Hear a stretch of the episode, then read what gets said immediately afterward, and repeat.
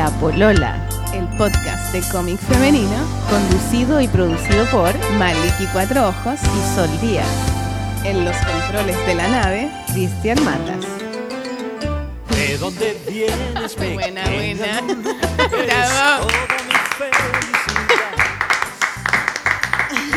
Ese es un aporte nuevo, ¿no? Sí, es De- un nuevo- hay es un nuevo- es un nuevo hay que dar todas las coordenadas del programa. visibilizamos a todos los que participamos dentro de esta aventura. Sí, estamos en el número... Cinco. ¿Cinco o seis? Cinco parece. ¿Cómo no saber? Qué giles. Bueno, estamos Mm. acá, bienvenidos. ¿Seis? Ah, el 6, ¿viste? Bien. Christian Matas. Controlando Controlando la en el control de la nave.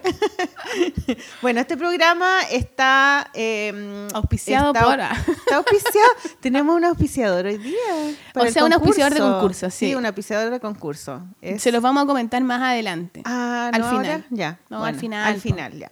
Entonces, eh, hoy día tenemos eh, una entrevista que la teníamos guardadita. Eh, Sí. Porque no habíamos tenido tiempo, porque entre medio se nos cruzó la entrevista con la Power y con Liniers, entonces la teníamos guardadita de eh, una dibujante argentina que se llama. Colombiana que vive en Argentina Ya me equivoqué. y se llama Sofía Watson. Sofía La Watson. Sofía Álvarez Watson, pero es más conocida como Sofía Watson o simplemente La Watson. Claro, y esta es una entrevista que le hicimos en un café, que es el café favorito de la Sol. Sol. Sí, ¿Cómo se llama tu café se favorito? El doméstico. Doméstico. Sí, que queda en. Pucha, como entrando por las tarrias, la- como las tarrias con la Alameda, em- empezáis a, a caminar por las tarrias y está eh, el, el famoso Torremolino y es como una o dos puertitas más allá. Es- Torremolino es como es la fuente de soda que fuimos la otra vez. Sí, es como una fuente de Ah. Está la librería de Alejandría, me parece, después está el Torremolino y después está el doméstico, que es como que tenéis que. Es como que tenéis que entrar así hacia Sí, la. como un derecha, pasillito. como y, es, pasillito, y es un lugar súper piola y lleno, lleno de eh, adornitos, como Sí. de, de cosas eh, de antigüedades y cosas vintage. Claro, lo que pasa es que eh, él, el, el dueño ahora del doméstico, el- bueno, no sé si el dueño, el dueño, pero el que está a cargo de la situación, con la polola me parece que, no sé, nunca he cachado si es la polola o no es la polola, pero bueno, da lo mismo con Ya. ella. Ellos tenían una tienda en donde ellos agarraban estas cosas como de los persas y de la feria y las venden, Ya. ¿cachai? Entonces, Productos vintage. Claro, cosas entretenidas. Juguetitos, claro, bandejas, tazas. chucherías. Su- chu- su- chu- sucherías. Su- Sucherías. chusi. Voy a comer chusi. Tenía- Un sobrino dice, decía eso, voy a comer Sushi chusi. Bueno, entonces este lugar es muy lindo. Es muy bacán, está súper recomendado y tienen cositas para tomar once y todo. Está abierto todos los días, menos el lunes. Claro, y nos juntamos con la Sofía eh, en el metro y nos fuimos para allá, no nos conocíamos, como que nos conocimos por el mail, en realidad fue como, oye, o sea, claro, juntémonos". cachábamos su blog, su trabajo y todo, pero ella mandó mensaje por Twitter. Oye, que dibujemos juntas y todo, y nos lanzamos para conocerla y para conocerla en persona. Yo digo. encuentro súper bacán, Sol, lo que estábamos hablando a- fuera del aire recién. eh, esto que hacen los dibujantes y las dibujantes eh, con, sus, con sus pares, digamos, como de llegar a un país y, y ubicarlos por mail y decir, oye, ¿sabes que yo voy a ir para allá? Yo hago estos dibujos, juntémonos a dibujar. O, Es la raja, o es lo máximo. O no sé, juntémonos a dibujar o conversar sobre cómo, cómo es la actual, cómo es la, mm, no sé, la movida en este país o con la. O sea, yo creo que simplemente pensar en juntarse a dibujar con otro es como algo tan sencillo, tan fácil de hacer, tan como sin ninguna pretensión de sentarse a, ju- a- a jugar a dibujar, ¿cachai? Sí, es y muy además bacán. que ahí dibujáis, te conocís, conversáis. A mí, yo, a mí eso me lo enseñó la María Luque. Sí, es Sí. su- es- yo no lo conocía ese No, sistema. es- bueno, no es como un sistema, eh, no es como que lo inventó yo, me imagino, la María Luque, pero es como de, en el fondo, tener la dinámica de hacerlo, como decir, a uno le da tanta vergüenza. Yo me acuerdo que cuando la, la María Luque vino para Chile, ¿Ya? ella me dijo, oye, eh, quiero conocer a la Cata Bull, escribí para que nos juntemos a dibujar. ¿Queréis venir? Onda, vamos, ¿cachai? ¿Tú no la conocías? Yo no, yo cachaba a la Cata Bull, pero no la conocía nunca en la, en En la vida real. Y yo así como que me dio vergüenza y dije, ay, pero ¿cómo? No sé, me da plancha. Tú le dijiste y dijo que sí, ya. Y me dijo, sí, dale, vamos, como juntémonos en tal parte. Y yo, ya, mortal, pues fuimos, invitamos a, fuimos con la Cecilia Toro y con la Margarita Valdés. ¿Ya? Y fue la raja, fue como buena onda, es súper es súper sencillo, mandáis mensaje, hola, ¿cómo estáis? eh, juntémonos a dibujar. Y lo pasamos la raja, dibujamos Claro, te podrían decir que no porque no tengo tiempo y listo. invitáis no a otra, po, Claro. ¿sí? ¿cachai? Como que es, muy fácil. Y cuando yo Ah. estuve en Argentina, yo me acuerdo que le escribía a la Isol. Ah, Que la el Isol es como mi... La amo, la amo, es como una ídola para mí, la Tení- encuentro lo hay- máximo. hay- ¿Cuáles son los libros de la Isol? Tiene como 100.000. Refrescámelo. Pero hay uno que se llama El Niño Monstruo. Sí, ese es como el, es como el, el que la como no, no ganó el Fondo Cultura Ese del es concurso, pero se ganó una mención Y algo de un globito, algo de un globo. La mamá del globo. Es, ese el es globo. lo máximo. Es muy bueno. No, y tiene la princesa no sé cuánto, y tiene Petit el monstruo, Petit el se llama. monstruo, sí. Yo Tiene... se los leí a mis hijas cuando No, tiene unos con. Jorge o Julián Lujian. Bueno, y espérate, y Luján, fuiste bueno. y conociste a la Isol. Le escribí y le Ah, dije, hola, ¿cómo estás? Estoy en Argentina, no sé qué, me gustaría conocerte, y no, sé- y no sé, y ella tiene un grupo de rock también, de música. no, de música. Ella era ¿Sí? la vocalista de Entre Ríos, que era un grupo muy bacán, muy conocido. Y Ya. después eh, se salió, se metió más en su dinámica de ilustración y ahora tiene una banda con el hermano que se llama Sim- Sipse, algo así, con Z. Y tienen un disco que se llama Sima. Y ellos muy bacán porque hacen dinámicas con el dibujo también, no necesariamente con dibujos de la Isol, sino que han- tienen un disco ahora, el último disco, que es como un disco libro, ¿Ya? en donde están los dibujos, está la Power Paola, están como los dibujantes más taquilla, Ya. hicieron un dibujo de cada canción. Qué bacán. Y es muy bueno, y la música es muy divertida porque Hagamos- el hermano... ha- hazlo tú con tu grupo y, y dibujamos nosotras. para de copiar. Y la cosa es que el hermano inventa sus propios instrumentos, es es como bien Es experimentar. Un Pero, pero de, o sea, como no, no se ven como instrumentos normales, sino que hace Ya, cosas como como, unos con ruidos, ¿cachai? Sí. Ah, qué Y la loca canta mortal, la, la hizo el canta Mira. mortal. Bueno, y, fue fuiste a su bacán, po. casa. Y fui a su casa, a su taller, yo casi me muero, ¿cachai? Como que era ultra emocionante para mí, y fue muy bacán y muy buena onda, y algo tan sencillo como decir, hola, juntémonos a dibujar. Y a mí me pasó cuando fui a San Francisco, hace como cuatro años atrás, y busqué una dibujante que yo seguía en, en Twitter que se llama Mari Naomi, y que ahora publicó con la Power Paola en Canadá. Ah, la Dora. Sí, y, y entonces la- le mandé un mail, busqué su mail en su página web y le dije, oye, yo voy a ir a dar una charla a la universidad y quería ver si nos podíamos juntar. Y, mm, y claro, y me dio, su, me dio como un día, me dijo, ya, juntémonos tal día. Y, y, y llegué, pues, llegué a ese lugar, a, a una plaza, y estuve todo el día con ella, me llevó a la librería de cómic más bacán, donde es como una especie de plop que hay en San Francisco, que es donde hay una sala de exposiciones y tienen un lugar para los fanzines, súper bacán. Conocí al tipo y todo, y después me llevó a pasear por la ciudad y a ver los murales que habían. Buena Y después me llevó a su casa a, a que conociera a su gato, a que conociera su taller, me mostró todos los libros que tenía, me mostró los originales de su libro. Yo no la conocía, ¿cachai? Como que todo...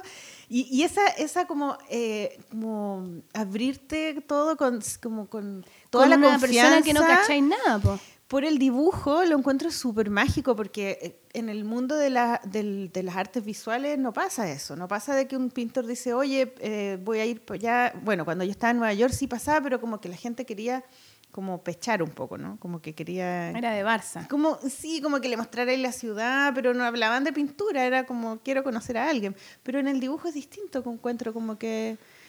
No, sé, por qué será, es como más... Yo lo encuentro tierno, como que digo qué bacán que a alguien le guste lo mismo que tú, tan sencillo de sentarse en un lugar a dibujar, Sí, ¿cachai? es bacán, Y poder compartir y poder lindo. conocer lo que hace, su taller, sus cosas. Sí. Encuentro muy bacán y es muy fácil de hacer, como que uno tiene miedo y tiene vergüenza, pero... Incluso cuando fui, cuando yo vivía en Nueva York, fui a una feria de cómic, como no sé, se llamaba Moca. En ese momento no era tan grande como es ahora, pero estaban todos los puestos de los dibujantes y, y ahí estaban, pues y tú los conocías y, y a veces ya juntémonos otro día y nos tomamos un café, como esa confianza, ¿cachai? Como Que bajar somos un amor, los dibujantes somos un amor. Es el- Pero lo encuentro bueno como una idea para la gente que nos está escuchando de hacer eso, porque no solamente uno lo debería hacer con la gente que vive afuera, o como con... No, también, de hecho, también debería ser algo que hiciéramos más seguido dentro de los... Sí, una de las cosas que conversamos con la, con la Watson fue el tema de los colectivos,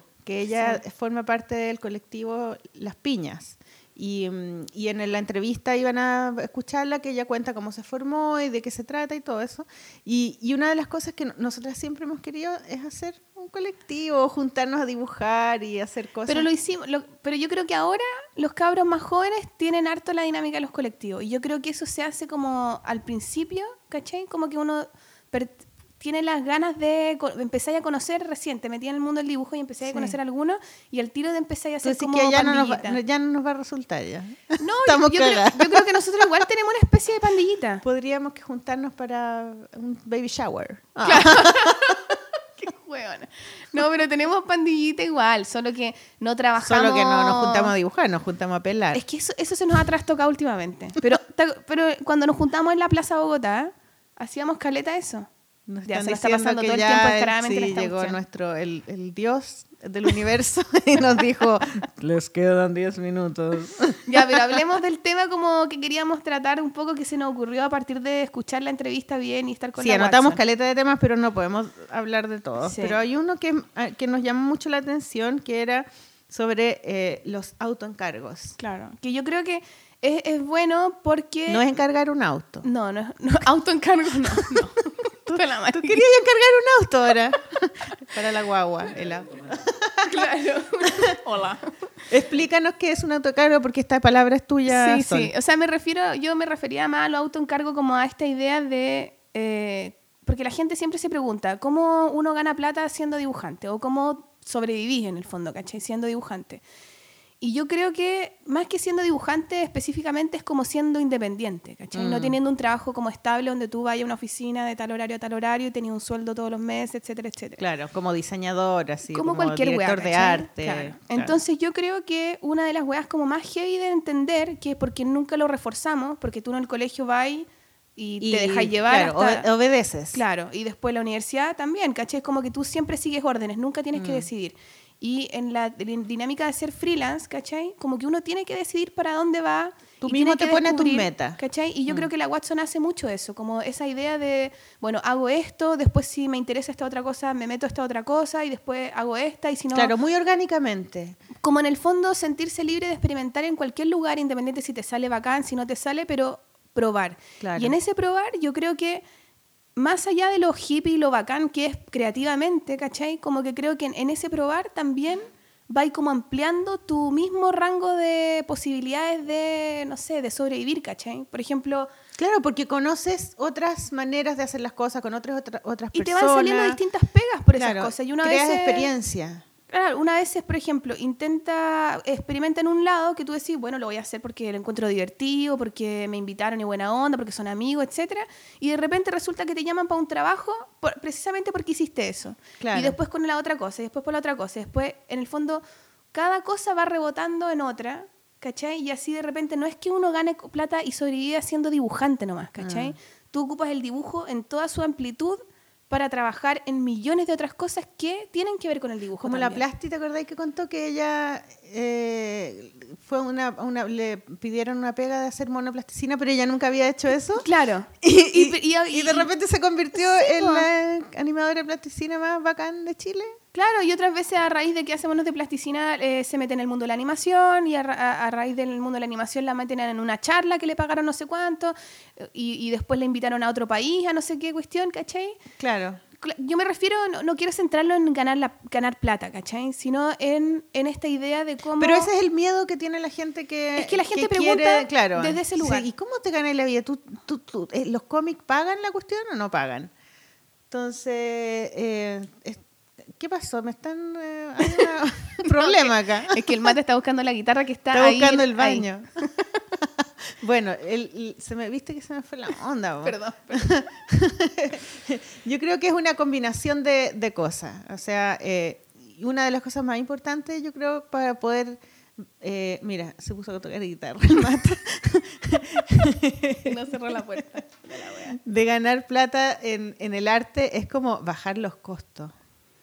No, no, pero... Yo creo que eso es súper importante. Yo creo que uno tiene que experimentar y también yo me puse la palabra también autoencargo porque eh, lo que decía yo, claro, te metí al colegio y te dejas llevar, a la universidad te dejas llevar y probablemente eso hace que después te metas en un trabajo y te dejes llevar porque alguien te encargue hacer las cosas. Entonces también Claro. pensando en eso de cómo creativamente uno como dibujante, como músico, como bailarín, como lo que tú seas, tienes la, la, la motivación real de hacer las cosas. ¿Cuál es tu motivación? ¿Porque alguien te lo dijo o porque tú quieres eh, O porque aprender de ganar algo? plata. Claro. Como que quería hacerlo por ganar plata o lo quería... O Yo, por la nota, o por ganar plata. Uno se enfrenta con cosas que, con pegas que se te aparecen entre medio y uno tiene que decidir, a ver, ¿lo hago o no lo hago? Entonces, a veces no es, a veces no es la plata lo que uno, lo que va a primar, ¿cachai? Claro, po. Sino que es como, sí, sabéis que lo voy a hacer porque voy a aprender cosas nuevas, ¿cachai? Por ejemplo, ahora que yo me invitaron a participar en una película, la película del Gonzalo Massa, Sí, eh, para hacer dibujos para un personaje de la película que es dibujante. Y ella todo el rato está dibujando, hace un mural en un, en un, en un café y qué sé yo. Y, mm, y entonces el dibujo es como un personaje de la película, ¿cachai? Entonces me, me ofrecieron esto, po, que era, y yo como que estoy metida en un proyecto del libro, estoy metida en clase, no tengo tiempo, ¿cachai? Entonces, yo podría decir, bueno, si me pagan bien, lo voy a tomar. Pero no era el caso, no me pagaban bien, pero lo tomé porque era importante para mí aprender. Una posibilidad Era distinto, trabajar con un grupo, grupo distinto de personas, ¿cachai? Después iba a salir la película y, y se van a ver los dibujos. Entonces, no siempre la plata, o sea, la plata no es el indicador, ¿cachai? Uno podría pensar que lo es, porque ya eres adulto y tenés hijos y tenés que ser responsable, pero muchas veces no lo es. Claro, hay que tener un criterio que ya que no es siempre fijo, po, Claro. ¿cachai? No es siempre La el mismo. flexibilidad. Claro. Sí. Y también pensar en, por ejemplo, yo creo que las personas, por ya, eh, específicamente, ya, por ejemplo, los que dibujamos, tú te ponías a hacer un libro, no porque te dijeron que hicieras un libro, ¿cachai? No, po. Sino porque a ti se te ocurrió hacer un libro, porque tú te inventaste, de repente tú decís, ah, voy a hacer stickers. A mí nadie me dijo que hiciera stickers. Así los stickers, porque lo encontraste divertido, porque, ¿cachai? O, o así con millones de cosas. Y así es, es como van surgiendo los proyectos, a medida, en la medida en que uno se autoencargue cosas. Si tú no te autoencargas cosas, nunca vas a tener proyectos que mostrar, ¿cachai? Entonces, Claro. hay una cosa de auto, como de independizarse de, de- de del, otro, del otro ser o persona que te diga qué es lo que tú tienes que hacer. Hay un momento en el que uno tiene que correr solo, ¿cachai? Y tenéis que inventar. Sí, Y porque esa esa es la manera de que, tú, te de que uno sea creativo, Sí, obvio, estar po. haciendo cosas, ponerse, ponerse Y de trabajos que resulten proyectos solo. y de que Mm. pasen cosas, ¿cachai? Entonces yo creo que es sí, lo más eso me, difícil nos de ser pareció como súper interesante de la entrevista que le hicimos a la, a la Watson, era eso, de ver cómo ella eh, es capaz de, de dispersarse, como de hacer muchas cosas a la vez, o no, no, no siempre a la vez, sino que hace una cosa y, y, eh, está haciendo sus, eh, no sé, los GIF animados, por ejemplo. Eh, después está haciendo la, las, la- el, el- ¿cómo se llama esto? El El, oráculo. oráculo. O está haciendo pinturas, o está haciendo mm, eh, tatuajes, ¿no? Claro. Y, hay momentos en su vida, un año, que se dedica al cómico y así, y, y no, y no tiene esa como eh, obligación de que tengo que hacerlo súper bien y ser la mejor en esto y te- terminar, no, hacer toda mi vida esto, no. Como ir Ir, de- ir fluyendo, ir, ir siendo flexible ante claro. las posibilidades que te van pasando y ante la, también los intereses que tú mismo vas eh, adquiriendo, ¿cachai? Eso es muy, yo creo, de las nuevas generaciones. ¿eh? Sí, po. Es entender que no hay un camino, Claro. sino que hay millones y te podés ir para atrás y te podés ir para adelante, para los lados, para donde tú quieras y ninguna, ninguno está Caminante bien, no hay camino, se hace camino al andar y al andar se ve la vista atrás. Pero Oye, tú sabes que yo, yo canté igual. esa canción cuando estaba en el colegio. Puta. Caminante no hay camino. Ca- ca- bueno, Si no es tele, se la Marta. en el fondo, claro, pensar que no hay un- no siempre hay un objetivo tan claro, sino que uno tiene que hacérselo en el momento. Es como el desarrollo, po. pensar en el proceso más que en... Sí, que eso en el final, nos llamó la atención. Y lo otro que estábamos hablando sobre el azar. Y Ah, la el crea- azar. Sí, y la creatividad y el azar y la... y- Como bueno, tiene que ver un poco con eso de dejarse sorprender por, por el azar, ¿cachai? Cuando tú estás haciendo algo y de repente eh, eh, llegó a ti un libro distinto y te metiste en esta otra onda y te dejaste llevar y sí fuiste flexible, ¿cachai? Claro. Como que yo creo que una de las cosas más importantes en la vida es aprender a ser flexible. po. Uno tiene siempre ideas, Es expectativas. lo más importante para la ¿cachai? evolución es eso. Claro, Es y, poder y- ser y- y flexible pensás, no, y mira, voy a hacer adaptarse. esto, voy a construir esta cosa y esto va a ser para el futuro y para no sé qué, y bla, bla. Y se te presenta un problema. Claro, ¿y qué, Y te la pasa? Colapsáis, no, se destruyó toda la weá. No, pues hay que ser flexible. El problema, ah, bueno, mira, ¿cómo aprovecho esto? ¿Cómo lo meto en esta otra cosa? ¿Cómo, cómo me dejo guiar por la corriente un poco? Claro, ahora nos vamos a dejar guiar por eh, nuestro gran amigo Cristian Mata, que nos está diciendo que la tenemos que cortar. Eh, le pedimos a la Watson que mm, nos eh, regalara unas unas músicas. Claro, que ella propusiera los para temas. día. Entonces ella nos mandó dos temas, el primero lo vamos a dar ahora. eh, y eh, me gustó porque son temas colombianos Sí. de su tierra. Eh, el primero, eh, el que van a escuchar ahora, es de una chica solista colombiana, que es como Gear Power, y ella es baterista. Maliki, girl power. Ah, girl, girl, no Girl. girl. Ya bueno, girl power. Girl. Oye, le, le enseñé inglés a mi hija el otro día y me dijo que no quería nunca más que le enseñara. Y Nueva York, ¿dónde quedó Nueva Qué York? mal. Bueno, girl power. no, ella, ella eh, se llama, bueno, el no sé si ella se llama así, pero Ella Minus. o el proyecto se llama así. sea. Y la canción se llama Jamaica. Es muy linda. Es muy Así linda. que Así que vamos. la dejamos ahí.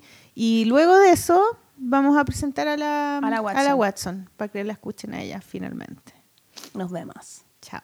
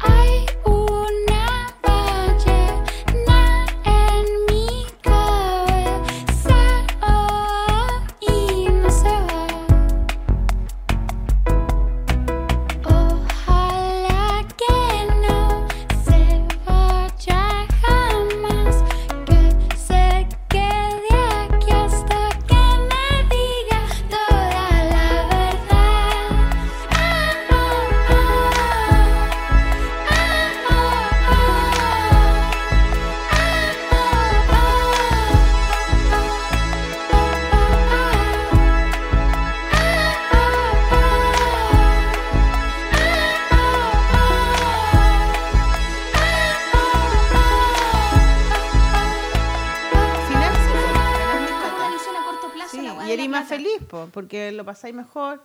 Ah, perdón. Ya. Estábamos siguiendo discutiendo el tema que quedó ahí como... Ah, estamos al aire ya. Sí, pues. ¿Y, pero, ¿y por qué no decimos eso? Es que está bueno. Digámoslo, ya repitamos lo que Ya. estábamos hablando. Por ejemplo, el hecho de hacer la, la polola. Así. Nadie nos mandó a hacer un Pues espérate, podcast. estamos, recapitulemos que estamos, eh, si- seguimos medias pegadas en el tema del autoencargo, ¿cachai? Sí, sí, que nadie, nos, no- nadie nos, nos obligó a que teníamos que hacer un podcast, no había un concurso de haga, haga un podcast. No- no hay plata de por medio, nadie nos está pagando. Nadie nos está pagando. eh, tampoco somos unas cabras súper jóvenes que No tengamos ni una cosa que hacer. no, tenemos todas las cosas que hacer, pero era una cosa, eran como unas ganas, teníamos que hacer teníamos que hacer algo para que el- para darle como un punch al cómic femenino. Ten- Es claro, como que nos que ganas. Es una gana que tenemos, como que yo creo en las ganas, mucho. Creo es- mucho eh, en las ganas. Y lo que decías tú, Y pues, Maliki, como la que la guata. gente ahora, en, en general, no hace las cosas mucho que le gusta hacer o que tiene ganas de hacer, porque siempre está el fantasma de la plata. De la plata, claro. Porque pareciera que plata. todo lo ¿Y que tenemos que hacer o no voy a ganar plata? tiene que tener una remunera- remuneración económica, todo. Claro. O sea, nadie concibe hacer algo que no tenga ese... Que no te lo paguen. Que no te lo paguen, ¿cachai? Y eso yo creo que es una visión, en el caso de personas que no tienen una vida como estructurada, como el, el común de las personas, digamos, es una visión súper cortoplacista, porque al final si tú estás esperando hacer todas las cosas para que te paguen, vaya a ganar menos plata que si empezaras a hacer las cosas y después quizás en qué te van a en qué van a terminar, ¿cachai? Como que creo que si uno no se autoencarga cosas, eh, no te quedáis siempre muy limitado. Y además final, que como que todo se vuelve muy predecible y se, se pone como color de hormiga, encuentro yo. Como que uno tiene que liberarse de esas cosas y, y empezar a, como, como, como la Watson hace, como de ir para allá y tomar distintos caminos y, mm, y, que, la, y que la vida sea más, que sea entretenida, ¿cachai? O sea, que te pasen cosas entretenidas sin tener como el yugo de que tengo que ganar plata, tengo que ganar plata todo el rato, ¿cachai? O sea, Que no es bueno tener. miedo. A lo mejor es bueno después igual tener- vaya a ganar plata Igual con es, eso. es bueno tener un trabajo estable. Por ejemplo, yo tengo mi trabajo en la universidad que hago clases y tengo mis clases en, la- en mi taller donde hago clases particulares, digamos. Ese es como mi trabajo estable.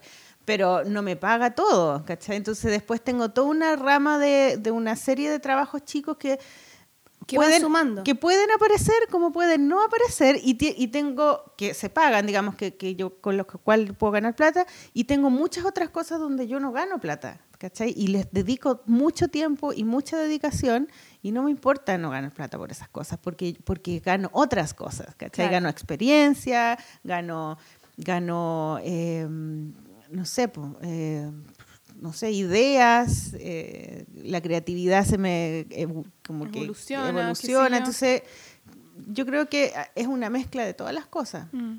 Es bueno la flexibilidad en ese sentido. Es importante igual eh, ejercitar esa, esa mentalidad al final, porque es una forma de, de mirar lo que uno hace y de mirar cómo queréis vivir también. Sí, sí. Ya, me Ya. encantó este tema. Oye, entonces, em, Para otro capítulo ahora vamos a, vamos a presentar a la Sí, ahora nos vamos con la Sofía. Sofía Watson, Sí, que la pueden, eh, Sofía. está en Facebook, también está en, en, en Está en todas las redes, en Instagram y está, ¿dónde más? Eh, Flickr, Twitter. Twitter. Yo creo que Flickr también, claro, ya habló de, que ahí conoció a la Power, etcétera. Entonces, no sé, que decimos algo más de la gran... Bueno, ya la presentamos, fue muy fome, no, no dimos como ningún misterio, pero bueno, no importa. que al tiro hablamos, sí, vamos a con la Sofía Watson. Me encanta cómo habla la Sí, Sofía. Hemos tenido harta, colombiana, harta está colombiana linda. presente. Sí, bueno, después vamos a tener chilenas también. ¿ah? Sí, la idea también. sí. sí, Lo que pasa es que se nos han presentado, vamos Es que tenemos flexibilizando tantas también. en carpeta. Claro, tenemos una, una estructura, una idea de, de entrevistadas, pero la vida se nos presenta de otra manera y somos personas flexibles y vamos jugando con lo que se nos va a presentar. Eso, y hacemos pilates. Y hacemos pilates, Con la yoga y místico, hippie, espiritual. Ridícula. Ya, con ustedes, chiquillos, la entrevista en el doméstico, nuestro encuentro a dibujar, que dibujamos poquito, hablamos mucho, pero bueno, nos pasa. Va- Con de a poquito Sofía. Sofía la Watson. Watson. ¡Bravo! Eh, yo soy Sofía, eh, me conocen, soy Sofía Álvarez Watson y me conocen en el mundo de la ilustración como la Watson. Eh, em, hago, hago pintura, dibujo, eh, últimamente incursiono un poco en el cómic, hago tatuajes también, GIF animados, GIF animados, de todo un poco, oráculos. oráculos. Y la Watson está de visita en Chile. Ella vive en Argentina, pero es de Colombia. Sí, yo soy colombiana, nací en Pasto, viví en Cali, Bogotá y ahora vivo en Buenos Aires y vine esta semana a Santiago de Chile a conocer a, conocer Santiago y a conocerlas a ustedes. No, pero viniste. Viniste a hacer ¿Quién talleres. te invitó? Cuéntame Vine la mano para venir a Chile. A ver cómo Bueno. lo hace un, un argentino dibujante que quiere venir a Chile. Bueno, pues es que resulta que mm, el universo se confabuló y, y eh, mejor dicho, eh, Lorena Lourdes Lolo me contactó porque le gustaba lo que yo hacía y me contactó porque quería hacer un intercambio eh, postal. Entonces me propuso que ella me mandaba, no sé, un sobre con cosas que ella hacía así y yo le mandaba de vuelta. Como un trueque. Ah, ya, como un trueque postal. Qué lindo eso. Sí, como arte postal. Yo una vez lo hice con unos locos de Argentina. Va, de Argentina, de Brasil. Qué choro. Sí, y entonces, bueno, me- ella me lo mandó, me mandó un sobre con, con las cosas que ella, con un par de dibujitos, con una Unos pasajes de cerámica. avión. Ah. y aquí estoy. Y yo le mandé de vuelta también algunos dibujitos, una notita, etcétera. Y bueno, ahí quedamos como en contacto. Después ella fue una vez a Buenos Aires, se hospedó en mi casa. Y ahí ahora, entonces... eh, Le tenías que cobrar de vuelta. le Ah. tenía que cobrar de vuelta. Pasando y pasando en la po. No, y resulta que ella, bueno, ella trabaja en Narcos y armó la, la feria editorial y como Ya. yo también hago fanzines, Claro. entonces eh, me invitó a la feria de Arcos y de paso también tiene un taller que se llama La Fabril y me invitó a hacer un par de talleres allá. ¿Dónde Así está ese taller? Está en Providencia. No sé exactamente dónde, pero Ya, por vamos ahí. a poner ahí en el blog dónde está Sí, para vamos a ponerlo ahí. hacer Y la ahí, promoción. ahí se hacen los talleres. Y ahí se hacen los talleres. Otros dibujantes Sí. que también hacen talleres. Está Matías Prado, que es dibujante, Sí, y seco. está Lolo, que es eh, que hace cerámica, Cerámica. hace cursos de cerámica. Y sí. tú hiciste un taller esta semana. Y yo hice un taller el martes que fue de dibujo y GIF, ¿Ya? que, que o sea, sí, hacemos un GIF y lo subimos a la web. Quedaron absolutamente increíbles, divinos. Qué entretenido. Sí, y hoy hago un taller de acrílico. ¿Y a qué hora lo haces? A las 7 de la noche, Ya. Qué buena. de pintura en acrílico. ¿Y de pintura en acrílico lo hacís la pintura sobre cualquier cosa? Como Sobre papel, sí, sobre papel. ¿Y Ya, cuánto vale papel. el taller? El, pa- el taller vale 40, cua- 40 luquitas. ¿Y mañana qué es lo que tienes que hacer? ¿Algo con el tatuaje? Y mañana hago una sesión de flash tattoo en tienda dinosaurio. Va a De estar tatú, para de tatuajes. Sí, de ¿Cuál es tatuajes. tienda dinosaurio? Tú sabes más de Santiago que nosotras, parece. weón. Estamos súper mal, weón. Somos súper flojas. Somos súper estúpidas. Solo conocemos este lugar y la plop. ¿Qué te pareció hacer el taller? ¿Cómo, cómo- qué te pareció la relación con los alumnos? ¿Que tú haces talleres en Argentina, en Buenos Yo Aires? hago talleres, sí, hago talleres en Argentina y, también. y si lo, lo Ah. lo puedes comparar así como son los alumnos que te tocaron acá? Pues en realidad, eh, no, lo- en, las- en los dos lugares, digamos, la gente está como muy dispuesta, muy Motivada. Muy motivada. Además que hacer GIF es bonito porque combina dos disciplinas, que es el dibujo y, eh, bueno, y la edición digital, digamos. la como tecnología, La tecnología, claro. Entonces, eh, yo creo que también la gente un poco... es- creo, no sé, es una conclusión a la que yo he sacado, se asusta un poco también porque no, porque no, no sabe cómo, cómo, cómo hacerlo, como que la gente se enreda un poco en la, en la, en la cuestión de la tecnología, pero, pero pues nada, llegan al curso y ven que es... Deberíamos aprender eso. Deberíamos aprender. Oye, eh, nosotros habíamos hablado que tú venías de la pintura. Sí, Que eso, esa es como tu rama madre. Sí. Y después de eso empezaste como a juguetear y a coquetear con estos otros sectores del dibujo. No sé cómo le Sí. llamamos de una forma traquilla. Alguna manera. Bueno, da lo mismo. El desplazamiento del dibujo. sí. Exactamente, vale. La aplicación del dibujo académica. en las En, diferentes... en las diferentes Claro. áreas y técnicas. ¿Cómo fue eso? Tú estudiaste arte. Yo estudié artes plásticas en Bogotá. Y ahí, bueno, ahí la verdad es que uno en la universidad está como muy disperso, o sea, en realidad no, como que uno no sabe qué hacer en realidad. Yo salí, yo hice, hice el énfasis en nuevos medios, ¿Ya? o sea, que nada que ver. O sea, como tecnología un poco, sí. claro. Claro, hacía supuestamente video interactivo y todo eso. Siempre bordeé la animación y siempre bordeé la pintura, pero en, durante la universidad pues uno le dejan trabajos de todo, o sea, de, hecho yo odiaba la clase de dibujo, la odiaba con mi alma, pero era culpa de la profesora, o sea, porque tengo una profesora muy... Pero bueno, me gradué de la universidad y eh, mm, bueno, con una amiga, con Adri Lozano, empezamos a... Salió una convocatoria, de hecho. Ahí, ahí yo creo que ese es el inicio realmente de, de todo esto, porque, porque salió una convocatoria de hacer dibujos gigantes. Eh, en la universidad una chica estaba haciendo, iba a hacer una muestra de dibujos gigantes y nosotros nos apuntamos ¿Y y cómo dibujo gigante así en formato gigante? formato gigante, ¿Y sí. después qué hacían con ese dibujo gigante? no, lo, lo tenemos guardado. No. Sería bacán Pero- haberlo puesto como pegado en lugares públicos. Claro, pero bueno, ahí nació todo porque, porque en realidad nos empezamos a juntar ella y yo a, a hacer el dibujo gigante. Era, era de nueve pliegos el dibujo, o sea, era enorme en Ah, realidad. enorme. Entonces lo que hicimos fue hacer una ciudad y ahí eso nos llevó, pues, no sé, varios meses a hacerlo. Y como que de ahí empezamos a, por ejemplo, Flickr también influencia, empezamos a hacer ese dibujo y empezaron a aparecer un montón de cosas. Entre esas cosas y entre esas personas apareció Paola Mm. que no- no- nos la cruzamos como por Flickr, pero fue porque estábamos dibujando eso. Entonces ahí ya nos vinculamos con Paola y en Bogotá nos Paola es como, es la Power Power. Power Paola. Power Paul sí. estaba ya dibujando cómics. Power Paola ya momento. estaba lanzando el virus tropical, el primer tomo, de la primera parte del virus tropical, cuando yo la conocí. Entonces nos juntábamos las tres a veces a, hacer, em, a dibujar en, en cafés, sí. Vamos a hacer fritismo. Y bueno, y de ahí empezó, no sé, empecé a dibujar. Bueno, siempre la pintura estuvo ahí como, como, como constantemente, la pintura en acrílico sobre todo. Y de ahí, bueno, me fui a, a vivir a Buenos Aires y allá conocí un montón de dibujantes. Allá en Buenos Aires todo el mundo dibuja, o sea, co- como, que, y a muy buen nivel, digamos. Es Entonces, increíble eso, que en verdad hay muchos Qué lindo eso. dibujantes. Sí. Sí.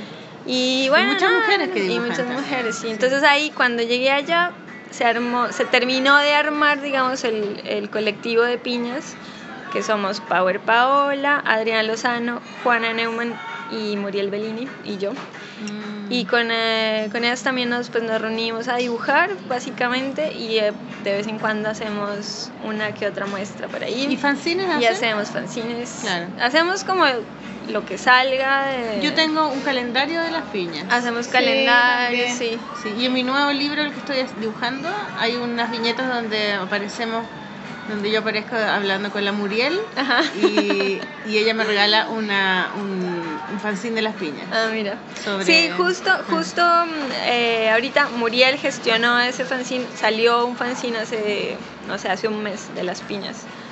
Esta es una como recopilación de dibujos De todas. de repetición.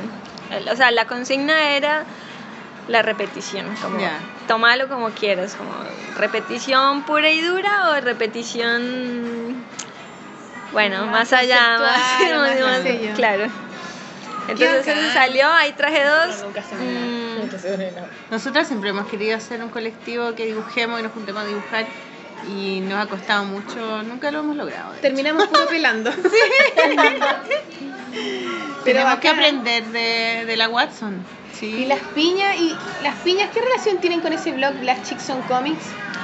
Las Chicks on Comics, eh, bueno, no, ellas son eh, otro grupo, aparte el, el vínculo, digamos, ahí es Pau- Power, que, que está ahí, que está en las Chicks on Comics, pero de las piñas nadie más está. Pero las, chicks, eh, las piñas son mejores que las chicks son comics. Si tuvieran que luchar. ah, ¿Quién ganaría? No, son cosas diferentes, digamos, porque las Chicks on Comics hacen cómics, sí o sí, eso es como, como la base, es el cómic. En las piñas no, en las piñas es más el dibujo, como que, como que, no sé, siento yo que es como, como, como un poco más abierto, digamos, en el sentido en que hacemos muestras, hacemos fanzines, hacemos... Pero, pero las Chicks on Comics tienen Es una... cómics. Es Ustedes cómics hacen dibujos y también, tienen, claro. me parece a mí que tienen como una estructura más organizada, por así decirlo, como que ellas, En el blog. sí, como sí. que se suben una cosa cada semana, no sé, una cosa Sí, así. tienen un como- horario, claro, como un sistema. como que un sis- sí, exacto, un sistema. Las piñas no, las piñas nos reunimos cuando ¿Y podemos. por qué se o llaman sea, las piñas? ¿Se puede saber? Mm, yo no sé, yo sé el lado de, de, de mi lado, porque cuando, a ver, aquí vivían Juana y, y Muriel y, y vino primero Adri, a Argentina. Argentina, y después vino Paola. Entonces cuando se reunieron las cuatro, hicieron una muestra y se dieron cuenta que muchos, me parece, puede que esté diciendo mentiras, pero es lo que yo me acuerdo. Creyendo, así que no te preocupes. Es, lo Es que- verdad. es la historia que yo sé, Porque tú lo cuentas, es verdad. Claro. Bueno, y y como que habían muchas piñas. Creo que es así, por favor, no sé. ¿Qué son piñas? En? Piñas ananas. Ah, piña, La piña. Yo pensaba Piñas que era porque eran, eran No. combos. O hay cachado No. ese dicho que dice, ¿estáis cagado la piña? Ah, Pura, pura ananá. Y entonces, mm, a- paralelamente, así, eh, cósmicamente, yo, mientras estaba en Bogotá, tenía una editorial, entre comillas, que se llamaba ¿Qué piña? Porque ¿Qué piña? Sí, qué piña. Porque, ¿Y por qué? Porque qué piña es. Que, a ver, mi mamá es peruana, entonces nosotros siempre íbamos allá. Y entonces allá en Perú hay un dicho, en Lima hay un dicho que dice qué piña, que es como. Qué lindo. No, al contrario, es como Ah. qué de malas, como Qué mierda. mala suerte. Ah, Más bien como qué qué mala suerte, como. Como, ay, se acabó la milhoja. Ay, qué piña. así, así. Como que mala cueva. Claro, Claro, puta la como- wea. Está la wea. como Pero qué lindo no mala onda sino como cagaste o sea como Claro, no sé yo- mala suerte. sí como Sí. mala suerte Oye, Y- ¿las piñas tienen un blog o algo? sí tienen un tenemos un blog que se llama aguacalienteva.blogspot.com ¿por qué? Porque Piña cocida esa. porque además esa fue una, una- bueno bueno yo tenía esta editorial que se llamaba Qué piña que hacía fanzines y bueno cositas así y en Bogotá pues hace frío. Sí, y entonces a mí me daba mucho frío en los pies. Entonces yo, para no tomar café, porque no dormía después, empecé a tomar agua caliente para calentarme mientras estaba trabajando. Y mientras tanto las piñas, las otras piñas acá en Buenos Aires también, que era, cuando era invierno, se reunían a dibujar y tomaban también agua caliente. Entonces ya, Sin quedó como tecito, nada. nada, Agua caliente. Agüita perra. Oye, está buena esa idea. Sí, además es muy saludable. Claro. Yo le, pero con un limoncito. Nada, Solo agua caliente. Agua caliente. Mira. Agua bueno. caliente, es muy saludable. Entonces, eh, como que yo, yo un día estaba hablando con Adri por chat, por Facebook, no sé, por una vez le dije, espérame un momentico que voy por mi agüita caliente. ¿Cuál viejita? ¿Cuál viejita? Exactamente. Me dijo, ¿en serio vos también tomas agua caliente? Sí, ah, nosotros también tomamos agua caliente. Y bueno, como que eso fue, es una bobada, pero... agua caliente va. Agua caliente va, de hecho, el Facebook es facebook.com slash agua caliente va. Punto. Ah. Sí, no sé. Ya. así. Pero si buscan en Facebook piñas, pues ahí aparece, Aparecen, sí, ya. como el fanpage. Mira, qué bueno. Qué lindo. Sí. Deberíamos hacer uno que se llama Las Manzanas. Eso. sí, Las hacemos una ensalada de frutas. igual es divertido y que bueno que puedan hacer cosas. Que haya un colectivo en cada país de Latinoamérica Debería, de chicas Que sean amigos. con nombres de frutas. Oye, Watson, ¿por qué no nos cuentas acerca de tu eh, de tus cartas que nos acabas de mostrar? Ah, ¿verdad? Del oráculo. El mi oráculo. oráculo. Sí. Eh, mi oráculo lo hice hace dos años más o menos, dos o tres años, ¿En cuando serio? llegué, a, cuando llegué a Buenos Aires. Porque, mm, bueno, porque estaba como en un periodo también de adaptación a, a Buenos Aires, que era una ciudad nueva, como que todo era muy nuevo para mí. Yo no, no había vivido tanto tiempo en otro país, digamos. Entonces, no sé, bueno, de repente fue como llegar a... En realidad todo salió muy, muy, no sé, muy esporádicamente, como que un día me senté y empecé a hacer un dibujo y salió la primera carta y puse la descripción y luego hice otra y salió otra descripción. Y fue sí, una- una sí. relación Como que iba haciendo el dibujo, iba pensando en cosas también que me estaban pasando, cosas que, que me habían pasado, cosas que querían que me pasaran. Y fue saliendo, fue saliendo, fue saliendo, 20 cartas. Y al final dije, bueno, necesito un nombre para el oráculo. Entonces pensé como, pensé en varios y la carta que más me gustaba era la del perro sabio, que es una carta que se llama perro sabio. Entonces nada, le puse el oráculo del perro sabio. El oráculo del perro sabio. Sí, y Está así... Nosotros así no- se- nos vimos el, el oráculo con la Sol. ¿Y tú quedaste contenta con tu respuesta o no? Sabéis que no entendí muy bien. Soy yo soy- me cuesta tanto la, la cosa como mística a mí, tú sabes. No, pero Como también, pragmática. también es que a veces en, en algunas me fui muy a la porra, la A verdad. la porra. Yo encuentro Sí. que es divertido como trabajar el absurdo. Y como Sí. una weá así como que no te importa cómo queda realmente la weá. ¿Eso es real o es una impresión de uno que ve tu trabajo de afuera? No, no, no, no, yo soy, yo, o sea... ¿Eres neurótica soy- para trabajar? sí, ¿Te interesa que quede tal cual te lo imagináis? ¿O Tal cual me lo imagino yo, sí, ta- o sea, no, a ver, en ciertos aspectos, digamos, sí me interesa que, que, quede, que quede bien, como que yo diga, bueno, si esto es entendible o no, o claramente tengo un desfase ahí de... Pero sí, la idea, sí, la idea, o sea, yo me doy duro a mí misma cuando, ¿Sí? cuando trabajo, sí. ¿Tú crees que las mujeres somos más perfeccionistas? ¿Tenemos una, un afán de perfeccionismo más marcado que los hombres? ¿Que los No, hombres pueden hacer lo que sea y les da lo mismo? No sé, no, no creo. No, no, no, no creo que sea de esa manera. Yo creo que sí, sí siento, digamos, que los hombres son mucho más concretos a la hora de trabajar, digamos, como, como eso, como concre- concretos, o sea, como que dicen azul y azul, dicen rojo, rojo. Uno no, uno es como, bueno, no, roja, pero pongámosle un poquito de blanco, así. Como, ay, no, pero nada, ahorita vamos. Porque no. yo hago clases de niños y me doy cuenta, vengo recién de hacer un clase, o sea, un cuatro días, y, y, y me pasa siempre lo mismo que las niñas hacen trabajos muy, muy, muy acabados, Ajá. que quedan muy lindos y todo perfecto, se demoran mucho, hacen Ajá. menos trabajo y son muy perfeccionistas. Y los hombres quieren hacer más, no perfectos, pero más. Entonces, si hay que hacer cartas, las niñas alcanzan a hacer dos y ellos alcanzan a hacer ocho cartas. Y, y compiten entre ellos a ver quién hace más cartas. Y las niñas les da lo mismo competir, ellas quieren hacerlas bien y bonitas. Y muy bonitas. Y eso es increíblemente distinto el trabajo de las niñas Claro. con los niños. Ah, Yo creo bueno, que no eso es pasa como eso. de, de timidez también, que las mujeres cuando son más chicas, como que siempre es como que es más difícil eh, alzar tu voz un poco. Los hombres, Claro, "Ay, también. Niños, ¿quién quiere hacer esta guay? ¡Yo, yo! Sí, de pronto es como que- Las niñas son más con- contenidas. Como Más que para demostrar, no sé, es una Para validarse, Para validarse nos tenemos que esforzar el doble. Claro, y necesitan la perfección es una, un- como una, una especie como de, Sí, puede ser. de protección, digamos, Claro. para que no, no te De validación maten. Mm, también. validación, como, sí. como, como Oye, que no haya pierde. ¿Y qué personas te inspiran pa- a ti para trabajar?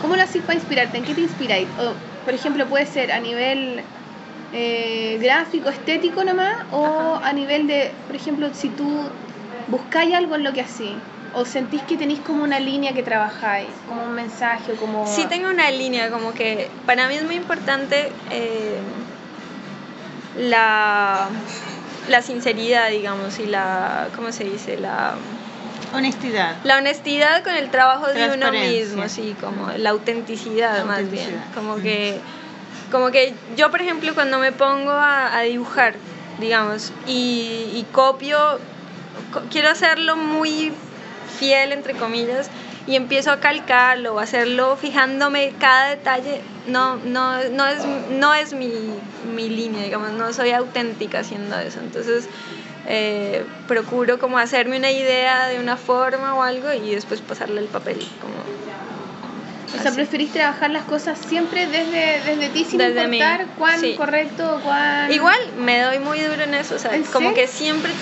sí, trato de, de, para mí, lo que para mí significa eso, sí, procuro siempre ser fiel a ciertas cosas, pero, pero bueno, Es como un poco volver a cuando uno es chico y, y uno no sabe lo que es co- dibujar Claro. copiando, que es como uno dibuja nomás Claro, lo que te sale dibuja. y después después de grande aprendes a, dibujar copiando algo, como Sí. Viendo el modelo de afuera y, y te metes toda esta regla en la cabeza y después volver a dibujar como cuando eras chico eh, cuesta Sí. un trabajo y, y es el trabajo que hace un artista de adulto, pues como volver a eso, a esa Bueno, a sí. ese lado originaria. Ajá. original, donde tú puedes relacionarte con el dibujo de una manera como muy sí, espontánea. a mí me gusta mucho como, como lo naif, Ah. digamos, eh, porque, porque como que refleja, se- no sé, yo lo siento así, se refleja algo muy, muy inocente, digamos, como muy puro. puro. Y eso a mí me, me, me mueve mucho, me mueve mucho. Entonces también mi trabajo supongo que eso se refleja también un poco en algunas cosas. Es verdad. El de la Paola también es así un poco, ¿no? El trabajo de la Paola. Pero la es igual como que es más... Como que puede ser una mezcla contigo también. Tú también tenías una cosa descriptiva que te gusta poner millones de detalles. La Power Paola también a veces pone No, para mí, es un- para mí es una lucha constante de no tener, de, de ser como más natural, digamos. Pero yo no digo que eso no sea natural, lo que pasa es que yo creo que la naturalidad depende de... Tu dibujo es como tú eres nomás. Y si a ti te sale describir y poner hartas cositas, eso eres tú, está bien. po. Claro. Si a ti te sale no hacer, por ejemplo, a mí me carga hacer fondo. Es que es la autenticidad Nunca- con uno, sí. Claro. o sea, como que a mí no, no me sale, o sea, yo, yo hago algo, por ejemplo, quiero copiar esto y, y me esfuerzo mucho y sí, me sale muy parecido, pero no, pero falta algo, ¿me entiendes? Falta, como tú- Sí, como, como lo que soy yo, no sé, no sé, sí, Sí, Como tu ingrediente, como Sí. la sal tuya que Sí. dice sí. What, sal Watson. Qué Sal bueno. Watson. Oye, Watson, ¿y qué onda con la dinámica del tatuaje? ¿Cómo te metiste ahí? Oh, qué peludo igual. Tatuaje. Bueno, eh, tatúo hace un año, ha- hace un poquito menos de un año en realidad. Nada, es- no sé cómo surgió. No, como que todo ha sido así, en- como, como siento el llamado y lo hago. Es Mm. una cosa así. Hace un año me dieron ganas de aprender a tatuar.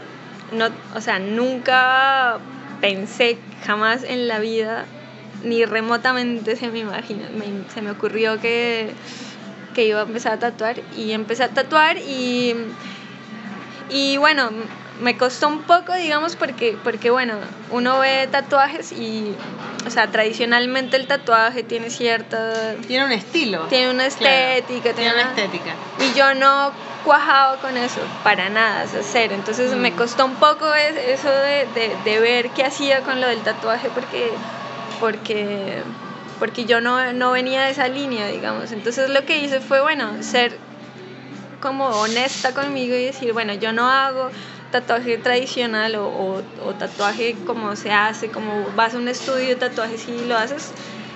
Y ya, y simplemente acepté que yo dibujaba chueco.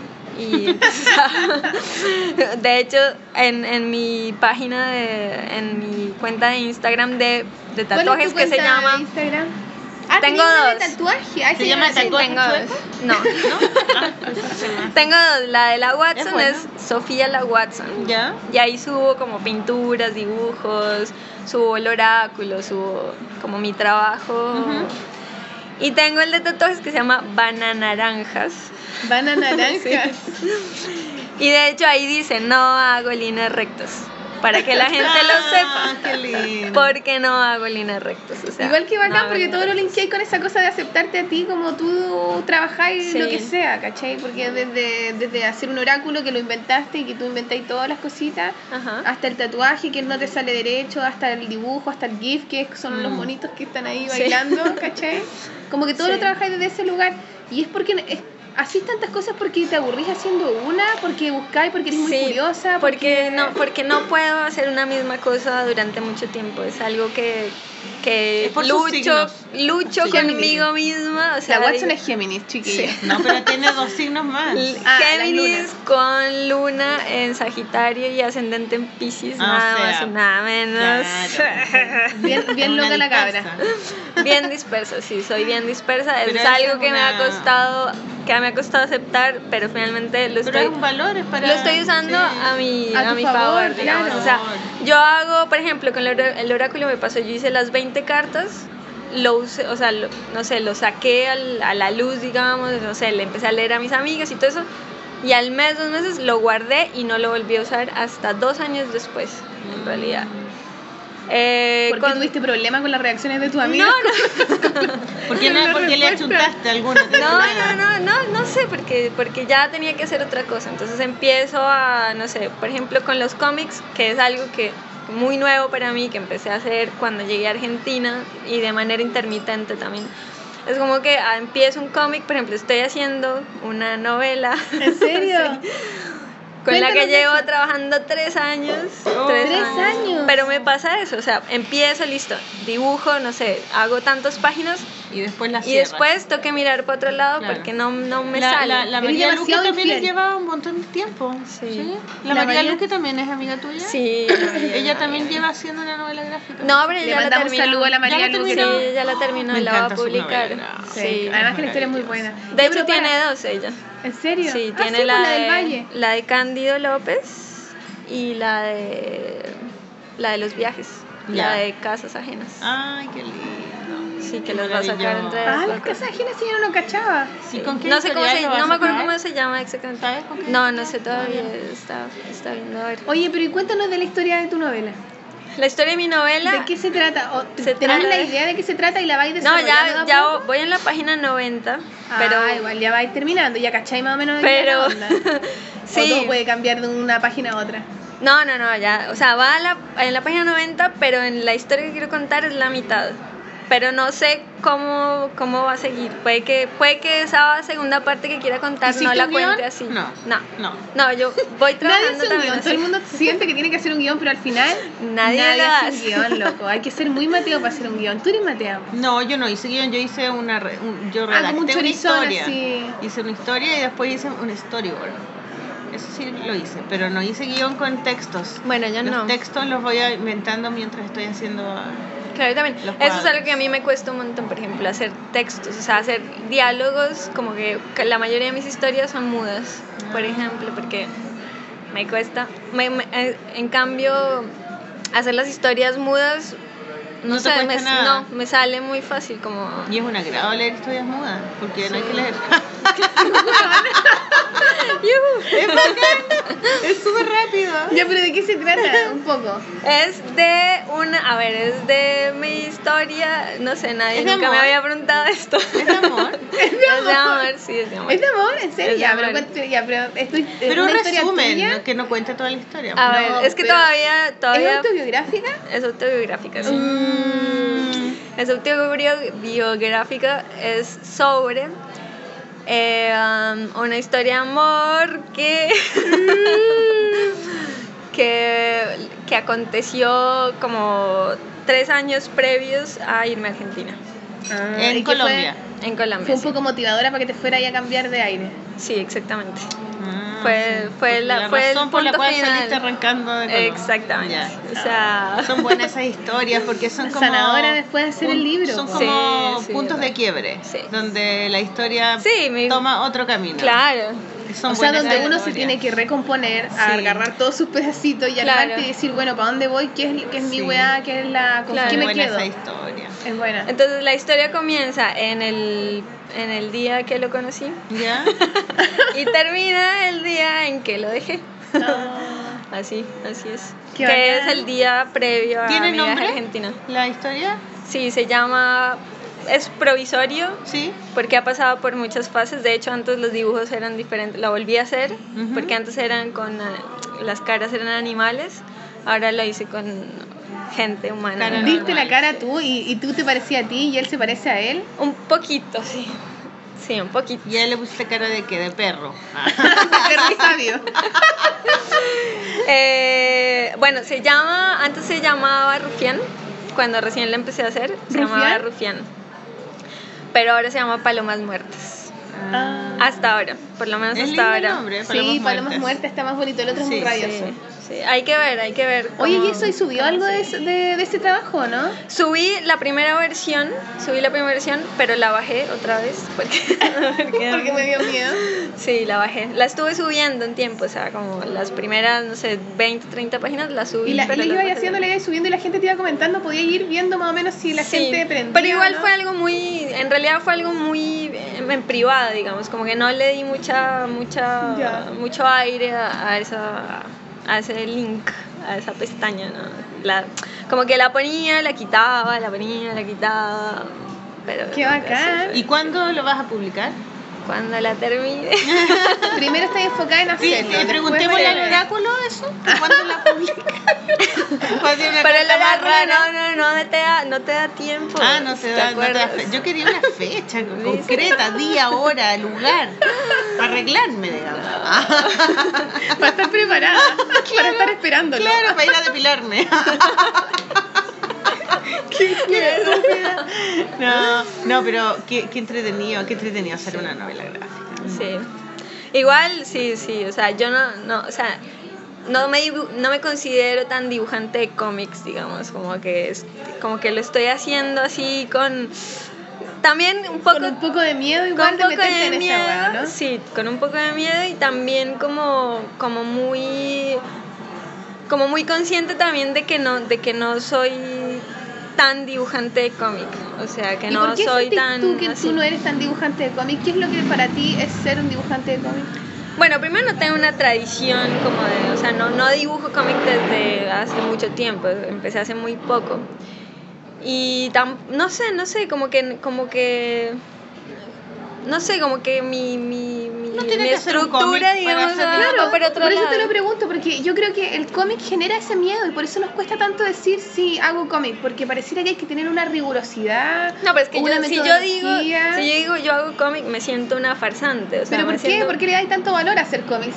Porque Media weá. Porque, No, sí, pero- porque, porque cuesta, porque cuesta. Pero es que además no, yo no, he publicado nada en cómic, o sea, no he publicado nada en cómic, o sea, como que... Bueno, pero Porque si termináis además, una por ejemplo, gráfica, mira, Hiciste si tú mal, haces una ilustración, la ilustración sirve para algo, la pones en algún lugar y después como que se acaba, se va, no la ve nadie. Pero un cómic es distinto porque como que queda la historia y después queda viva, así como que, sobre todo un libro, queda para siempre, no sé. Tiene eso, ¿no? Sí, es lindo. Eh, Es como más, más duradero, más... Bueno, ya Pero voy a un- terminar mi cómic. Sí, termínalo. Sí, por supuesto. Sí, sí, sí. No, sí, está ahí. O sea, está ahí y, y bueno, se lo he mostrado como a un par de personas nada más. Eh, ¿Eres tímida para mostrar tus cosas? Súper tímida, sí. Muy tímida. Para esas cosas, como que... ¿Para qué cosas no eres tímida? Bueno, para, para las pinturas, por ejemplo, no soy tímida. Por eso... Por eso Porque te sentís más cómoda porque claro, tienes un respaldo o académico. como más digamos. segura, digamos. Pero yo no, no ¿O pinté no? en la universidad tanto tampoco. O sea, yo pintaba antes de la universidad. Pero llevas más años trabajando en eso, Claro. lo conoces como un Claro. medio. Sí. Claro, como que me, me siento más segura ahí que en el cómic. Entonces, en el cómic estoy como incursionando, ponele, como que, em- como que empiezo una historia, hago, hice también el curso de, ¿De Paola? de- no, el de Pau no lo hice, hice el de historia, de tira diaria, perdón, Ya. el de tira diaria con Sole Otero, Ah, con la Sole, sí, con la Sole. Y nada, estuvo súper chévere también. ¿Y De ahí enseñaba ahí? Por ejemplo, ¿qué cosas aprendiste de ese curso? Bueno, era, era mm, aprender a hacer tiras diarias, o sea, cortas y diarias. Entonces, ¿Y qué es lo que tenías que ver y reforzar, por ejemplo?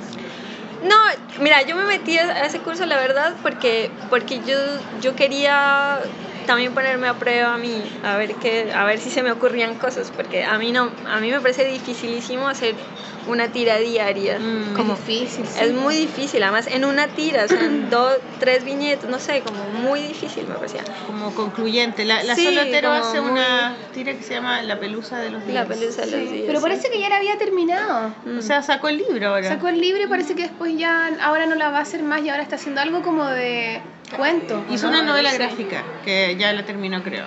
Sí, ya la terminó y la va a publicar dentro de poco, Sí. creo. Con, eh, con acrílico. La Sí. dura. Ah, sí, es pintada, es muy linda, es Sí. muy, muy linda. Sí, También es una historia de amor así fallida. Bueno, sí, sí, sí. El digamos tema que hay un, hay un paralelo. Nos ahí, gusta ¿no? el tema, ese tema de las mujeres, La em- las emociones, po. la historia de amor fallida. Está bien, ¿o no? Porque ¿Tú la historia de amor perfecta no diferencia no- entre las no- no temáticas de hombre y mujer? gracia. Pues, pues no sé, sí, me imagino que sí hay alguna diferencia en la medida en que, en que a las, no sé, en que, no sé, esta es una pregunta un poco, difícil, di- más que difícil, es como, capciosa. como capciosa, sí, porque... Tiene un truco. Porque yo sí siento que, que las mujeres hacemos cosas diferentes a los hombres. O sea, eso es. Innegable. Eso es innegable. O sea, el que diga que no, no. Lo que pasa es que, claro, viene, viene habiendo una discusión de, de que, de que hay, que entonces que somos mujeres, entonces hacemos solo autobiografía. es la misma wea que. Pero no, o sea, eso, pues, o sea, no sé, supongo que, no sé, que es parte también del proceso en el que estamos.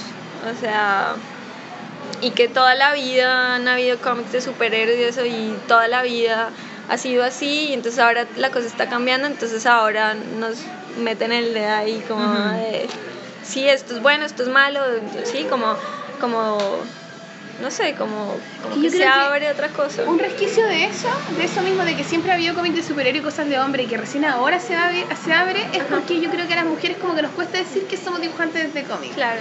¿Cachai? Porque pareciera que Nos cuesta que- ponernos la camiseta. Claro, pues porque Ah. hay- una weá de to- que todavía no te sentís tan parte de la weá. De inseguridad, la misma inseguridad que tienen los niñitos en los grupos, las mujeres, que les cuesta Sí. sacar la voz. Sí. Pero ya estamos bien empoderadas igual. yo Sí, encuentro. obvio, Hace claro. tiempo ya. Y ya, ya Sí. todo se va equilibrando. o sí, sea, hay un que- equilibrio. Como que ya hay, ya no hay por qué ponerle tanto el ojo a, a- a eso que estamos haciendo, como, como a juzgarlo y a, y a- y a ver por dónde se le saca el. Claro. O sea, al final ahora ya es como toda una cosa diversa en donde Claro. te empiezan a gustar los monos y después quizás, ¿cachai? ¿De quién es? No se toque el herpes. Perdón. No era un tema apropiado para la radio. Vamos a eliminar. Eh, ¿Qué más? ¿Quieres comer tu pastelito? Hoy estamos en el doméstico, No, ¿lo ya. dijiste, Maliki? Es, creo que sí, al Sí, al principio. Es una- un lugar muy bello. Esta es una entrevista improvisada que hicimos. Sí, Mata nos va a odiar porque hay una música al fondo y hay Sí. unas motos que pasan. Esperemos que esto quede bien en el sonido, pero era la idea, claro, no, para aprovechar que nos juntamos con la Sofía, acá nos juntamos a almorzar, a dibujar. No dibujamos, nunca No dibujamos. dibujamos. Yo dibujo- Pero yo también hice un Pero- monito, un monito de las piñas. Yo dibujé Sí. un poquito. Bueno, pero todavía nos queda y, y nada, eso. po. ¿Qué más? Te quería queríamos agregar? agradecer que nos hayas dado tu tiempo. No, yo tiempo. agradecerles a Sí. ustedes por, por habernos encontrado y por la buena onda y por todo. Oye, qué buena que, haya, que nos hayamos juntado, Sí, ¿verdad? Porque sabes que sí. yo no cachaba nada de lo que tú viniste a hacer acá.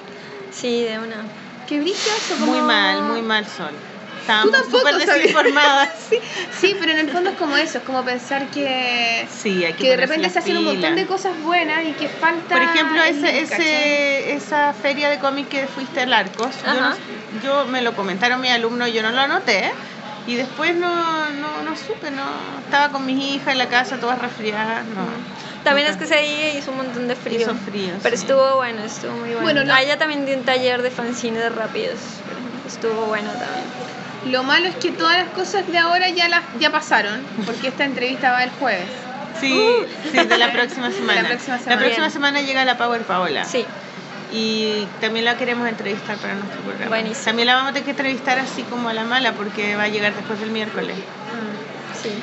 Pero qué bueno, te agradecemos. Sí, mucho. qué bueno, no, gracias. Y estamos atentas, vamos a estar atentas cuando salga tu novela. De una. Sí, oye, y, porque- y, pa- leerla. y- y también es bueno porque también pa- para, no perdernos a nosotras mismas conversar contigo y para también ustedes escuchas Sí. que no se pierdan de conocer el trabajo de la Watson, porque la pueden encontrar En Di todas Instagram. redes. A ver, tengo Instagram, Sofía la Watson. ¿Ya? Tengo Twitter, Sofía la Watson, arroba Sofía la Y Watson. aquí es una manito, siempre tenéis como una manito. Sí, siempre hay uno. En Instagram tengo una, un dibujo de una cara con unos ojos que miran hacia atrás. Así como loquita más. en, en Facebook estoy como facebook.com slash Sofía la Watson también. Y también hay una manita, pero la manita está como azulita con otros colorcitos. Tengo Bananaranjas, que está en Instagram y en Facebook. Si buscan Bananaranjas, es la de los tatuajes. Es lo de los tatuajes. Y aparte, ah, bueno, hablando esto del cómic y de la dispersión y de que empiezo Sí. cosas y, y no las termino, tengo, tengo otra página que se llama Arepa con Todo. Arepa con todo me suena. Arepa con Todo. Es como un cómic que mm, empecé, empecé, está ahí, está ahí, o sea, no, no, no lo he terminado, no lo he continuado tampoco, pero está ahí como, eso lo voy a retomar, pero eso, bueno, retomando lo de la dispersión, eso, yo hago una cosa, luego voy para otra, voy para otra y vuelvo y empiezo, o sea, retomo. Así Pero que siempre arepa vuelves. con todo, sí, arepa Eres con todo, pero vuelves. vuelvo, vuelvo, siempre vuelvo, Es una mujer que Siempre está vuelvo. multimujer. sí, siempre no, vuelvo. mortal, pues bueno, es bueno, es bueno también dar a entender esas cosas que no todo tiene una metodología fija, que no Claro. todo siempre Yo no puedo hacer tiene eso. como reglas fijas, ¿cachai? No puedo hacer Que a la hora de hacer cosas es bueno también permitirse ser uno mismo en cómo uno aborda las distintas cosas. Es bueno eso para que no te salgan herpes. La Maliki ahora tiene un herpes gigante debajo de la nariz. Debajo de la nariz. Lo estoy aclarando. Tu, tu lugar de herpes Es para que no quede. puro estrés de, estrés. de mi mentalidad como pragmática que tengo. Que todo tiene que ser perfecto y tiene que estar hecho bien y uno a la vez. Bueno, yo, yo no puedo esas hacer una cosas. Ya, Estoy sufriendo con mi estigma. ya, bravo. Gracias, Watson. Gracias a ustedes. Vamos a ver si Buena, Watson. buena, qué buena entrevista, Sí, qué buena onda. Súper buena onda, él la conoció y súper simpática y lo pasamos mortal. Lo pasamos Muchas bien gracias, Watson, te mandamos muchos cariños. Super Watson. Uh. Oye, eh, encontré bueno el tema ese. de- Sí, a mí, me, a mí me, cre- me crea conflicto ese tema. Sí, porque yo te voy a hacer una pregunta. A raíz de un poco de la entrevista y lo que hablamos con la Watson y de lo que de su trabajo y qué sé yo, como ella también se manifiesta como una dibujante súper honesta, que dibuja desde ella misma, etcétera. Eh, para ser dibujante, ¿es necesario dibujar bien? ¿Qué crees tú? Antes yo creía que sí, po, que era como que una... O sea, si no dibujáis bien, no dibujís, po, a otra cosa. pero, pero aprendí en el camino, con la experiencia y todas las cosas que he visto y los lugares que he conocido, las personas que he conocido, de que, de que lo importante en el cómic, digamos, es como que lo importante, lo más importante del cómic es la historia que vaya a contar, es una narración y, y- y la narración la elegiste contar con dibujo. Obviamente que el dibujo tiene que entenderse para que se entienda la historia, pero el tema de, de que el dibujo sea bueno o malo eh, depende qué es lo que entendemos nosotros por bueno o por malo. Entonces, si lo que entiendo yo por bueno es que esté derecho, que tenga buena, que tenga una perspectiva renacentista y que sea realista, parecido a una foto, Mejor saca una foto. ¿Cachai? Entonces, como eso es lo bueno y lo malo es que es eh, infantil, que esté todo chueco y que sea naif y que, y que lo pueda hacer un niño chico. ¿Eso es lo malo? Claro. Entonces, ¿Quién pone esas categorías? ¿Quién pone po? esas reglas? ¿Quién pone esos límites? ¿cachai? Entonces yo creo que a mí los límites se me han ido cambiando, se me cambian constantemente y cuando entré a la universidad tenía otros, otras ideas, eh, otros límites y ahora eh, he aprendido otras cosas y creo que, que de hecho, de, como profesora, yo, yo creo que los alumnos, lo más importante es que tengan ganas de dibujar. Las ganas es lo más importante. Y hay niños que dibujan de manera muy realista y la mayoría no, dibujan de una manera, de su manera nomás, pero quieren dibujar. El problema es que cuando ellos mismos se ponen como, eh, eh, se ponen, se, enjuician y dicen, no, es que yo no dibujo tan bien. Es Porque que a lo es lo que mejor no parece una foto, claro. ¿cachai? Y dejan de dibujar por eso. A mí me parece eso mismo, como que las reglas, ¿cachai? Como cuando te dicen esto es bueno, esto es malo, tu dibujo tiene que ser realista, tiene que ser con las proporciones que corresponden, ¿cachai? Como desde la academia y no desde cómo uno ve las cosas, ¿cachai? Como que a mí siempre me ha llamado más la atención el dibujo que expresa algo, que está en función de la historia, Si la ¿cachai? misma que, Watson decía que ella no iba a las clases de dibujo. que, bueno, que odiaba su clase de dibujo. y que ¿cachai? aprendió a dibujar haciendo una, un, un proyecto de dibujo gigante y que ahí empezó a dibujar y se empezó a relacionar con el dibujo. Como que hay que perderle el, el respeto al tema y perder esa dinámica de que alguien te diga que algo es bueno o está malo, porque eso hace Hay también... que sacarse el deber ser del, del dibujo. Claro. Y eso te permite también sentirse parte, porque también me llama la atención que la, la Watson, a pesar de que está haciendo una novela gráfica hace no sé cuánto que tiempo... lleva 90 páginas. Claro, aún así ella dice, no, no soy dibujante de cómic todavía. ¿cachai? Y pertenece Como- además a un, a un un colectivo, colectivo, donde se- hacen eh, fanzines y todavía no se considera dibujante. Claro, entonces, ¿qué Claro. es lo que hace que no- nos impide y nos da tanto miedo decir, sí, soy dibujante de cómic? Quizás esa misma idea o noción que te dicen que para ser dibujante de cómic tienes que dibujar bien. Claro. Y tienes que ser perfecta en esa dinámica. Y es como decir, no, no, yo hago cómic, yo hago narración con imágenes y eso es tan amplio como lo queráis ver y como yo lo quiera también ver y como yo me quiera sentir parte de algo mucho más grande y más profundo. Claro, yo creo que más que el dibujo sea bueno, yo creo que el dibujo tiene que Tiene que contar algo, tiene que contar, ¿cachai? Como que su, su nivel de, de comunicación está como en, en- no, no en las reglas del dibujo clásico, sino que está en, un- en su expresión. Es que, claro, precisamente eso, para mí el dibujo no es el fin, es No. un medio para decir algo. Para una, contar una ¿cachai? historia. Y claro. tiene esa gran gracia que se relaciona con lo escrito, que esa relación tan eh, como sencilla y complicada también Sí, entre aunque texto también, e imagen. mira, yo te digo mi, mi opinión como ah, yo vengo de las bellas artes, sea, de, de la escuela de bellas De artes. la belleza misma, De la súper bella arte. De la perfección. De la perfección. Entonces, cuando yo empecé a comprar cómics en Estados Unidos, cuando recién llegué, yo nunca los leía porque no sabía leer. po. Inglés. no leía inglés. Entonces tuve como dos años que me compraba todos los meses libros de cómics, pero no los leía. Entonces, ¿qué hacía? Yo los compraba porque los encontraba bonitos, los dibujos. Y todos los cómics que compré al principio de, cuando llegué eran como dibujos que se parecían a mis dibujos. ¿Cachai? Bueno, eso pasa harto igual. A uno generalmente le gustan las cosas que Todo lo que se parecían a mí. y-. Y, después cuando aprendí a leer. Incluso con las personas, ¿te Incluso gustan con las personas que se parecen un poco a ti claro, también? un poco. Entonces, después los empecé a leer y como que no me gustaron tanto. Y me costó mucho, era muy reacia a comprarme libros de dibujantes que hacían dibujos infantiles, ¿cachai? Que eran como muy naif y como muy sueltos y muy orgánicos. No, no les creía así como, ay, todo un libro así con ese dibujo.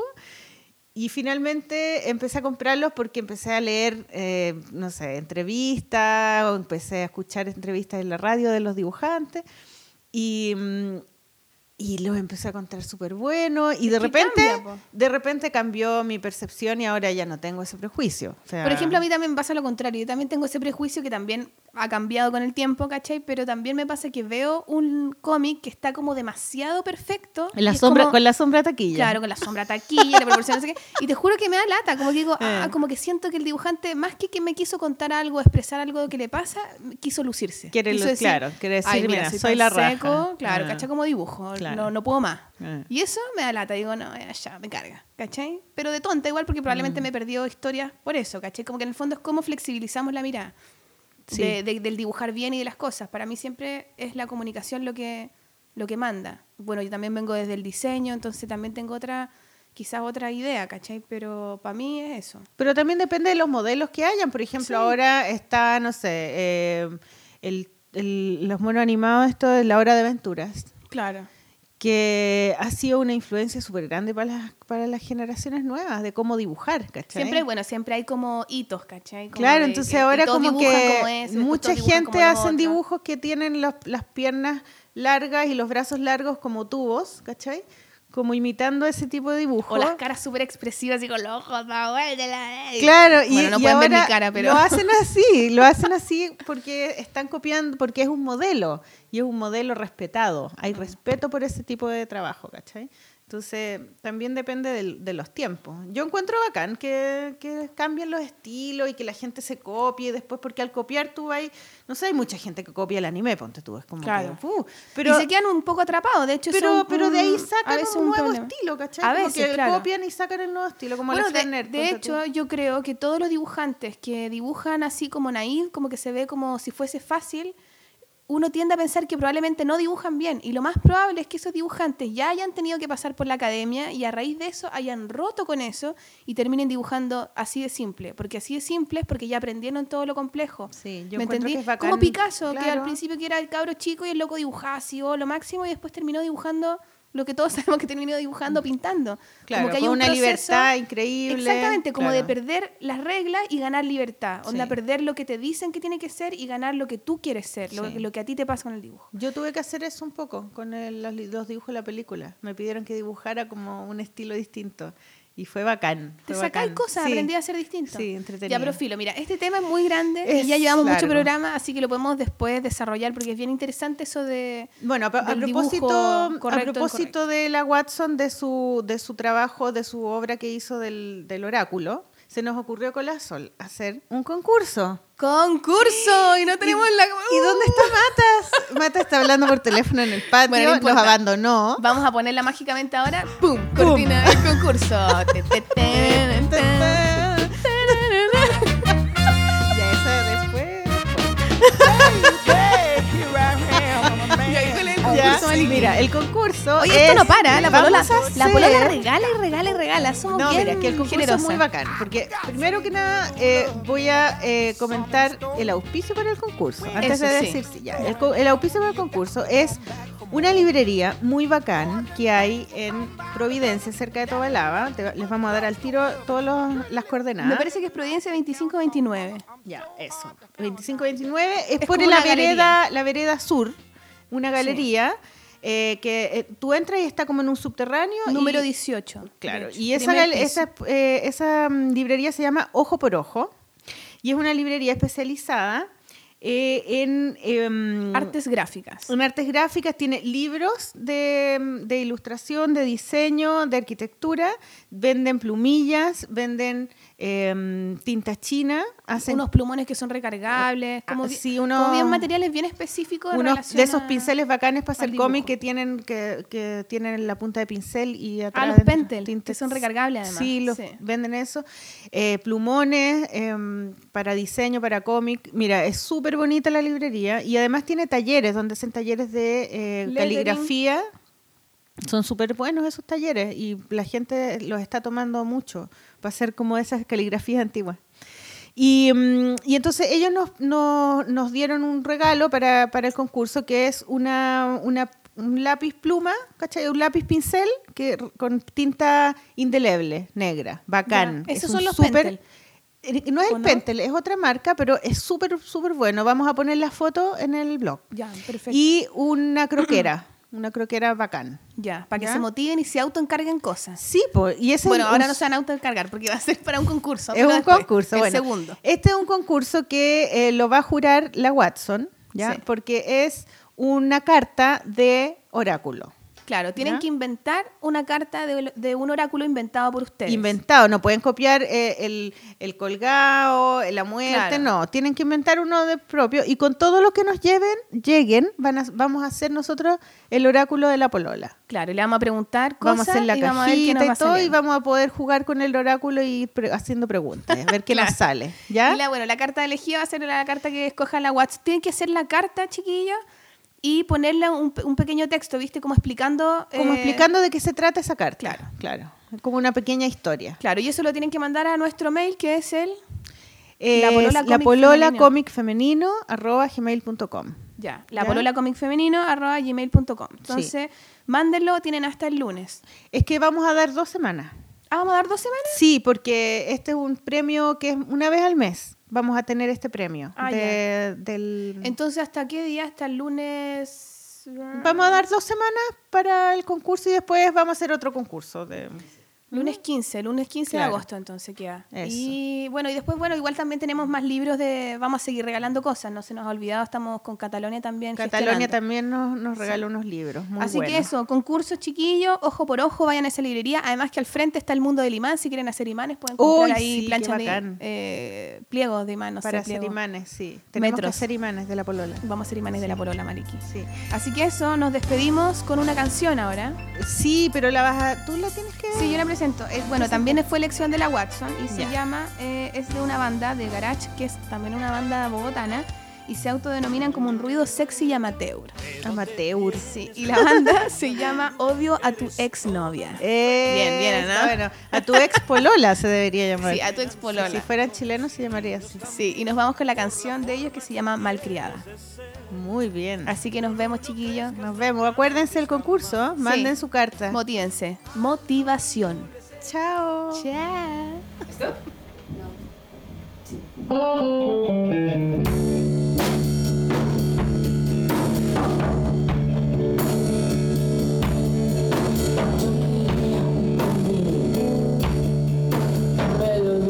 温は境界気温がステージを同じよりまま。